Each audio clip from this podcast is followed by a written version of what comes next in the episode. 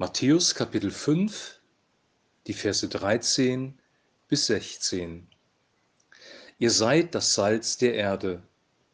Wenn nun das Salz nicht mehr salzt, womit soll man es salzen? Es ist zu nichts mehr nütze, als dass man es wegschüttet und lässt es von den Leuten zertreten. Ihr seid das Licht der Welt, es kann die Stadt, die auf einem Berge liegt, nicht verborgen sein. Man zündet auch nicht ein Licht an und setzt es unter einen Scheffel, sondern auf einen Leuchter. So leuchtet es allen, die im Hause sind. So lasst euer Licht leuchten vor den Leuten, damit sie eure guten Werke sehen und euren Vater im Himmel preisen. Jesus spricht hier von zwei Dingen, einmal von Salz und einmal von Licht. Salz hatte in der antiken Welt zwei Eigenschaften. Die erste Eigenschaft war, etwas haltbar zu machen, etwas zu konservieren, äh, Fleisch zu pökeln zum Beispiel. Also Salz schützt vor Verderben. Und der zweite Aspekt war, Salz desinfiziert. Als wir 1989 unsere Hochzeitsreise gemacht haben nach Lanzarote, habe ich mich am Fuß verletzt und äh, die Verletzung hat sich entzündet.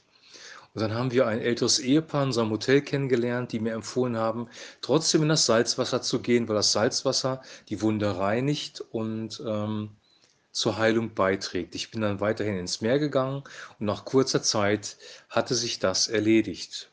Salz konserviert und Salz ja, desinfiziert und ist daher gut und positiv für unser Leben. Salz ist außerdem ein Mineral, das unser Körper braucht und äh, hat also viele positive Eigenschaften. Und diese positiven Eigenschaften sollen wir als Christen auch haben. Der zweite Begriff, den Jesus gebraucht, das Licht der Welt. Wir sollen ein Licht sein in dieser Welt. Nach dem Verständnis des Neuen Testamentes ist, dieses, ist diese Welt in Finsternis, moralischer Finsternis, ähm, Finsternis im Umgang mit anderen Menschen. Kriege, Hungersnöte, Zerstörung, Missbrauch, all das ist, kann man als Finsternis bezeichnen. Und wir sollen durch unser Leben einen Unterschied machen und Licht in die Welt bringen. Jesus sagt in Vers 16, dass wir unser Licht leuchten lassen sollen vor den Menschen, damit sie unsere guten Werke sehen und den Vater im Himmel preisen. Beim Licht ist eins als erstes zu beachten, nämlich dass das Licht nach Johannes Jesus Christus selber ist. Jesus ist als ein Licht in die Welt gekommen und hat unser Leben hell gemacht. Er hat unser Leben beleuchtet und dieses Licht ist in unser Leben gekommen und strahlt jetzt von unserem Leben ab. Paulus benutzt folgende Worte im Neuen Testament. Christus in uns ist die Hoffnung der Herrlichkeit.